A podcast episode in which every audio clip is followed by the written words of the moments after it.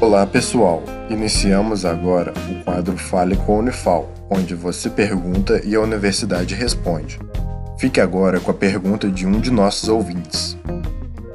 Olá, meu nome é Letícia da Unifal e eu lerei uma pergunta que chegou nas nossas mídias sociais do A Voz da Ciência, que é a seguinte: Posso tomar meu remédio para hipertensão somente quando a pressão estiver alta? Seguimos então a resposta.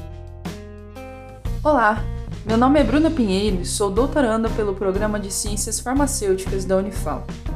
A hipertensão arterial ou pressão alta é uma doença muito frequente e comum em nossa sociedade. Ela atinge cerca de 2 a 3 pessoas adultas em cada 10, sendo que nos idosos pode atingir até cerca de 50% desta população.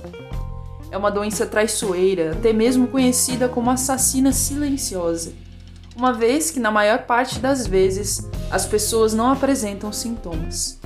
Devido a isso, o tratamento é essencial para que as complicações decorrentes dessa doença sejam evitadas. É importante ressaltar que a hipertensão arterial é uma doença que é controlada e não curada. Portanto, o tratamento é para toda a vida.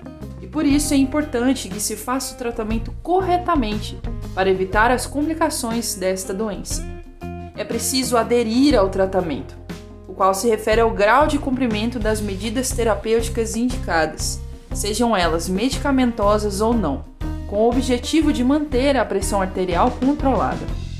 O tratamento para hipertensão arterial consiste em medicamentos e adoção de hábitos e estilos de vida saudáveis, tais como reduzir a quantidade de sal da alimentação e de bebidas alcoólicas, manter o peso ideal, praticar exercícios físicos regularmente e controlar o estresse.